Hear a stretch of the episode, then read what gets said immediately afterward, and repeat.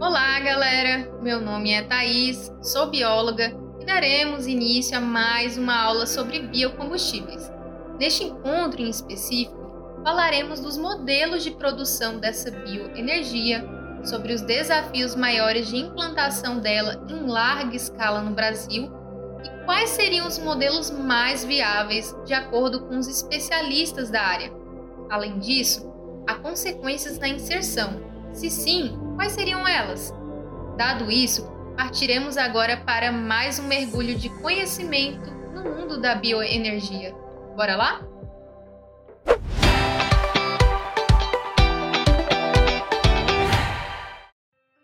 Primeiramente, precisamos compreender melhor sobre o que é produção para depois falarmos sobre os seus modelos, certo? Pois bem, o modo de produção é um conceito muito importante refere-se à forma como uma sociedade se organiza para produzir bens e serviços. É composto por dois aspectos principais, que é a força de produção, que se refere aos elementos utilizados na produção de qualquer coisa na terra, como matéria-prima, um trabalho, máquinas e capital, e relações de produção, que se referem à relação entre as pessoas, bem como a relação das pessoas com as forças de produção. As formas de produção, elas estão dentro de uma lógica de um sistema, concordam? E o sistema, pessoal, em seu significado, é um arranjo ou montagem de processos interdependentes, sabiam? Sim, pois eles se baseiam em uma lógica e função. Ele opera como um todo e é projetado, ou seja, construído com uma intenção de alcançar e cumprir algum objetivo ou fazer algum determinado trabalho.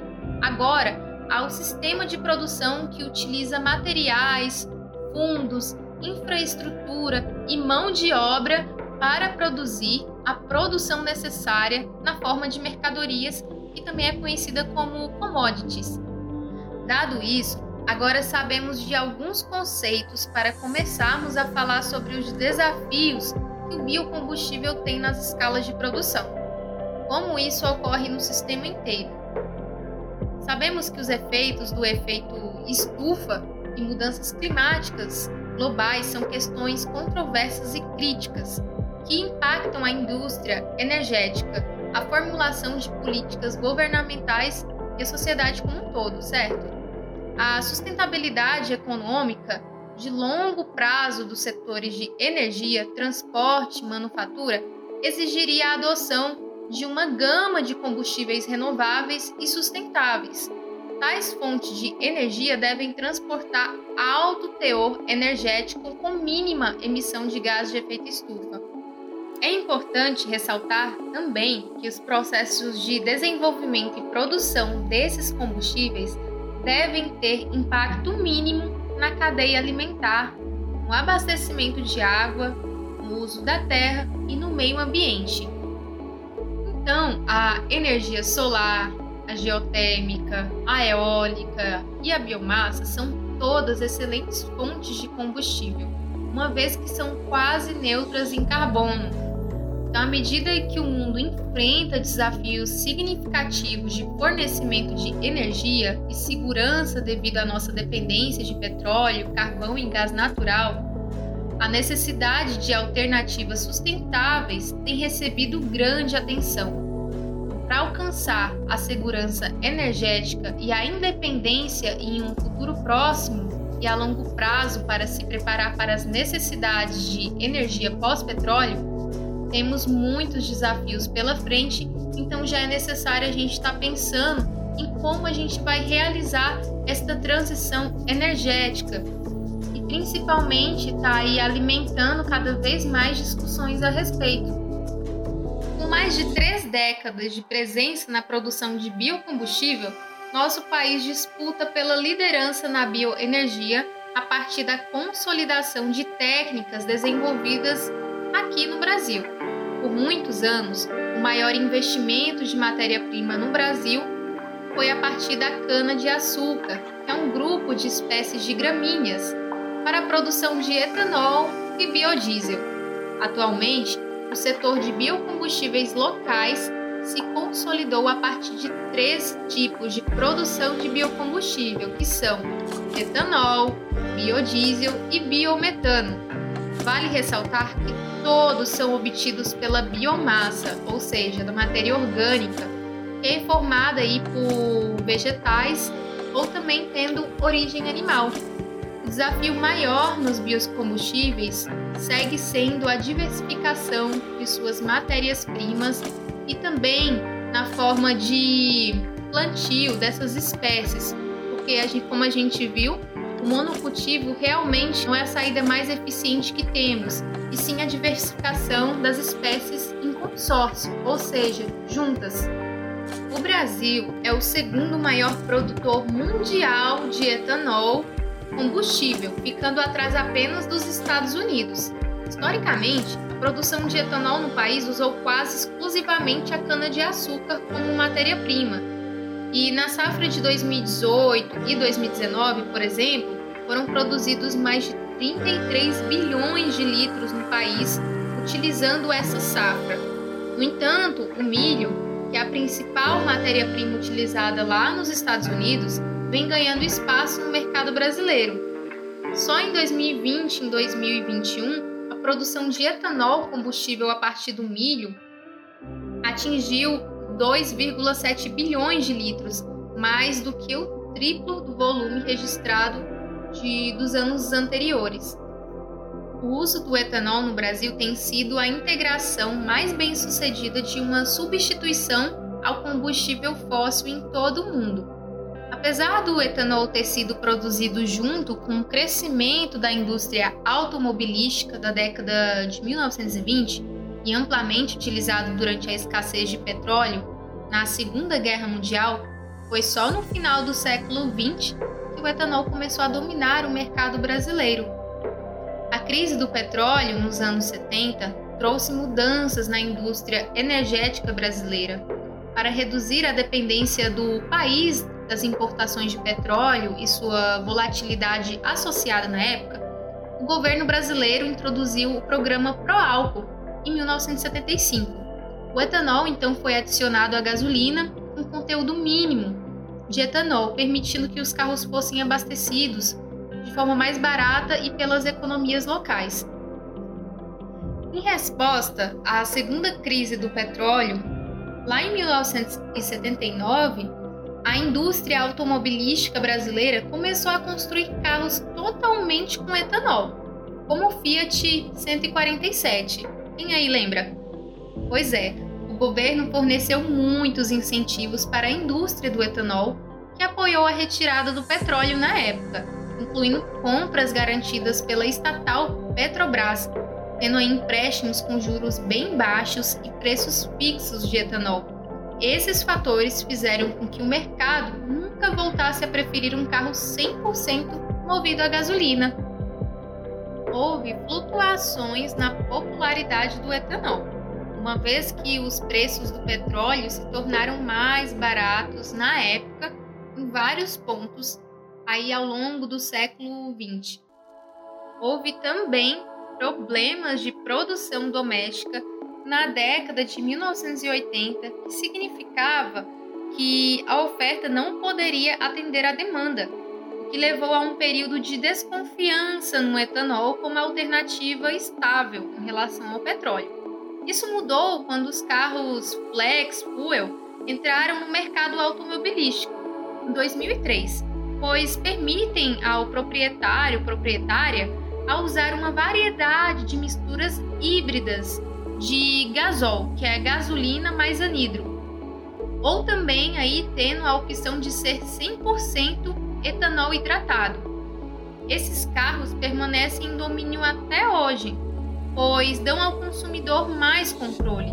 Por exemplo, quando o etanol é barato, o consumidor faz uma economia considerável, como atualmente, com a elevação absurda do preço do combustível. A escolha maior está sendo então o etanol, que permite ao usuário, no caso, né, é, a estar tá fazendo essa escolha.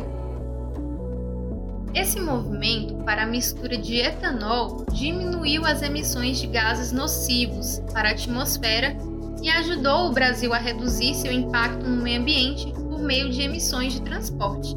O etanol feito então de cana-de-açúcar reduz as emissões de gás de efeito estufa entre 40 a 62%, isso em relação à gasolina, razão pela qual uma frota de ônibus movidos a etanol foi encomendada em São Paulo. É importante lembrar que a mistura de açúcar está sempre em fluxo. O etanol foi dominante de 2017 a 2020 e pode voltar a ser no futuro, além também de, de outras opções serem mais rentáveis. Vale lembrar que a maioria das usinas são capazes de processar açúcar ou etanol. Para um forasteiro, digamos, pode-se supor que os dois produtos estão sempre em concorrência direta, enquanto na verdade ambos estão disponíveis para usinas. Na verdade, é aproveitando a flexibilidade da cultura da cana que as usinas podem ter aí um disparo de produção. Seguindo aí com as comparações, ao contrário da gasolina, o etanol puro é não tóxico e biodegradável rapidamente se divide em substâncias inofensivas se derramado. Desnaturantes químicos são adicionados ao etanol para fazer etanol combustível e muitos dos desnaturantes são tóxicos. Semelhante à gasolina, o etanol é um líquido altamente inflamável e deve ser transportado muito cuidadosamente. A produção e queima de etanol resulta em emissões de dióxido de carbono, um gás de efeito estufa. No entanto, a combustão do etanol feita a partir da biomassa, como milho e cana-de-açúcar, é considerada neutra em carbono atmosférico, porque à medida que a biomassa cresce, absorve CO2, pode compensar também o CO2 produzido quando o etanol é queimado. Alguns produtores de etanol queimam carvão e gás natural para as fontes de calor no processo de fermentação para fazer etanol combustível enquanto alguns queimam estoques de milho ou estoques de cana-de-açúcar.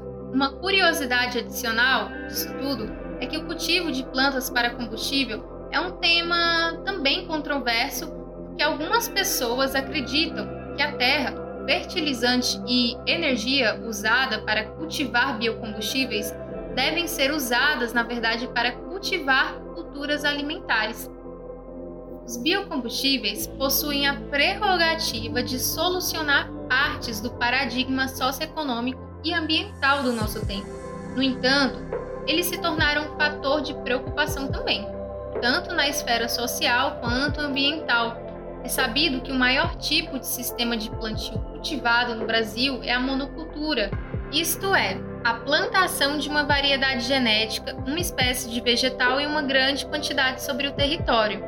Lembrando aquele exemplo que eu dei sobre as plantações aqui no Cerrado? Então, é isso mesmo, seja para plantar milho, cana-de-açúcar, marmona, girassol, até mesmo a soja, entre outras variedades. Nisso, o pesquisador João Pedro Stedley ainda nos ajuda a entender melhor a lógica do mercado no país, aqui no Brasil. Ele informa sobre as problemáticas da busca por terras pelos fazendeiros capitalistas, para atender às exigências do mercado e assim passam a expandir cada vez mais os monocultivos das espécies de plantas. Agora vamos falar sobre um outro elemento muito importante nisso tudo, dentro do biocombustível. Vocês sabem o que é CH metano 4? Pois é, ele é um gás incolor e inodoro que é quase duas vezes mais leve que o ar. É formado também na natureza como resultado da decomposição sem acesso aéreo dos restos de organismos vegetais e animais. Portanto, está presente, por exemplo, em reservatórios pantanosos e minas de carvão.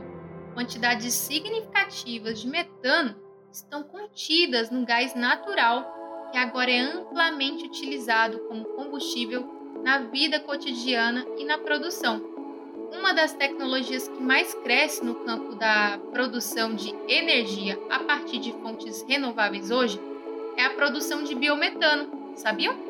Isso mesmo, por fermentação anaeróbica, com seu subsequente fornecimento a redes através das quais o gás natural é entregue aos consumidores.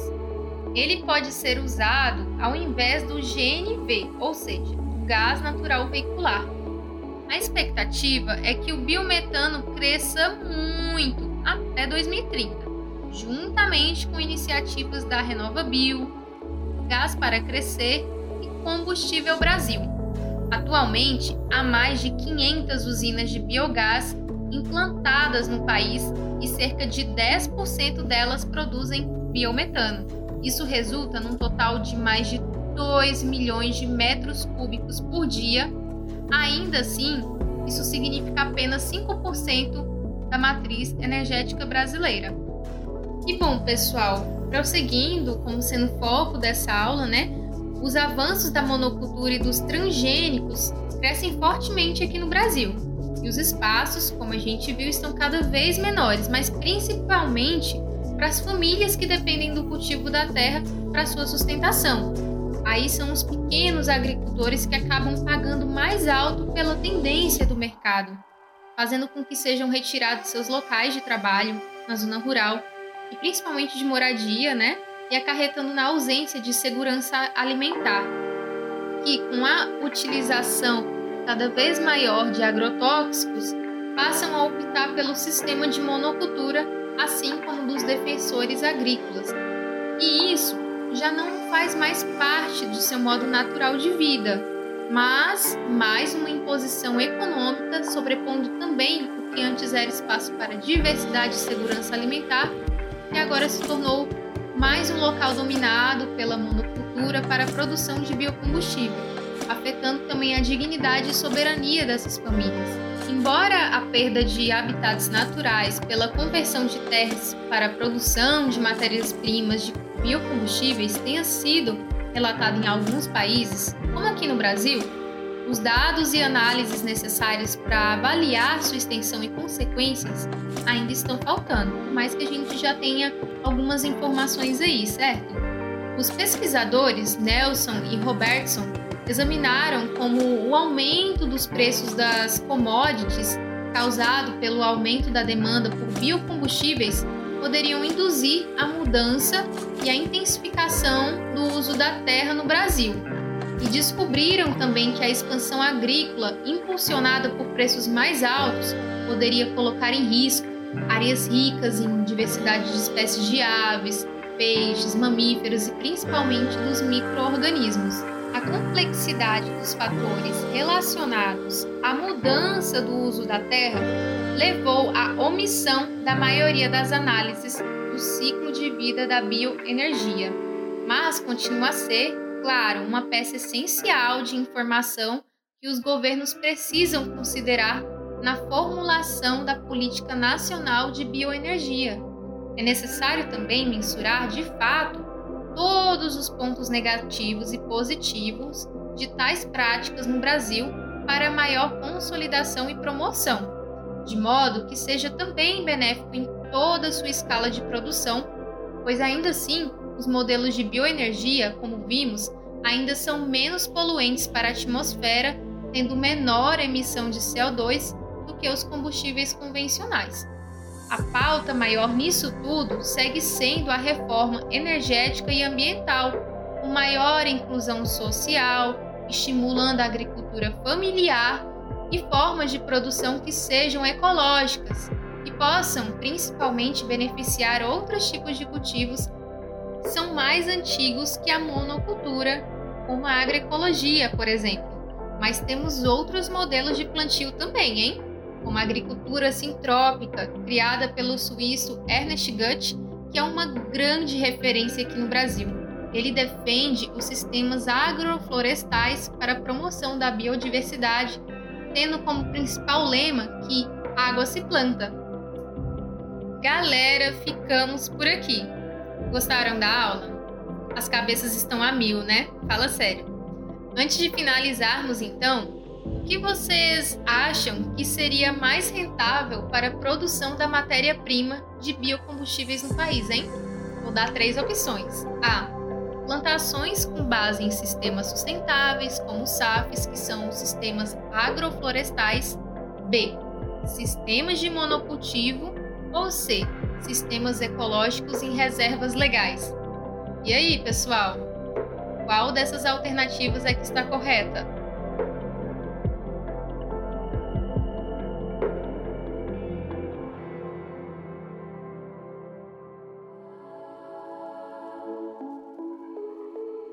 Mas é claro que a resposta é a A. Essa foi só mais uma pegadinha, né? Só para ver se estão todos bem antenados. Razão disso, ouvimos mais para o finalzinho da aula. Os sistemas de agroflorestas, conhecidos também como SAFs, são os sistemas que possibilitam o plantio de várias espécies em conjunto, permitindo também a recuperação ambiental do local, como a recuperação da biota, de espécies de animais, e assim se segue. Além disso, são sistemas que proporcionam também o envolvimento social em todo o seu trajeto, garantindo também a soberania alimentar da população. Os recursos disponibilizados por esse sistema de plantio levam em conta estratégias de resgate de espécies de plantas, colocando as espécies em consórcio entre diversas outras culturas agrícolas. Bom, é isso, galera. Obrigada pela atenção de todos até aqui. Espero que vocês tenham aproveitado. E é isso. Até a próxima. Tchau!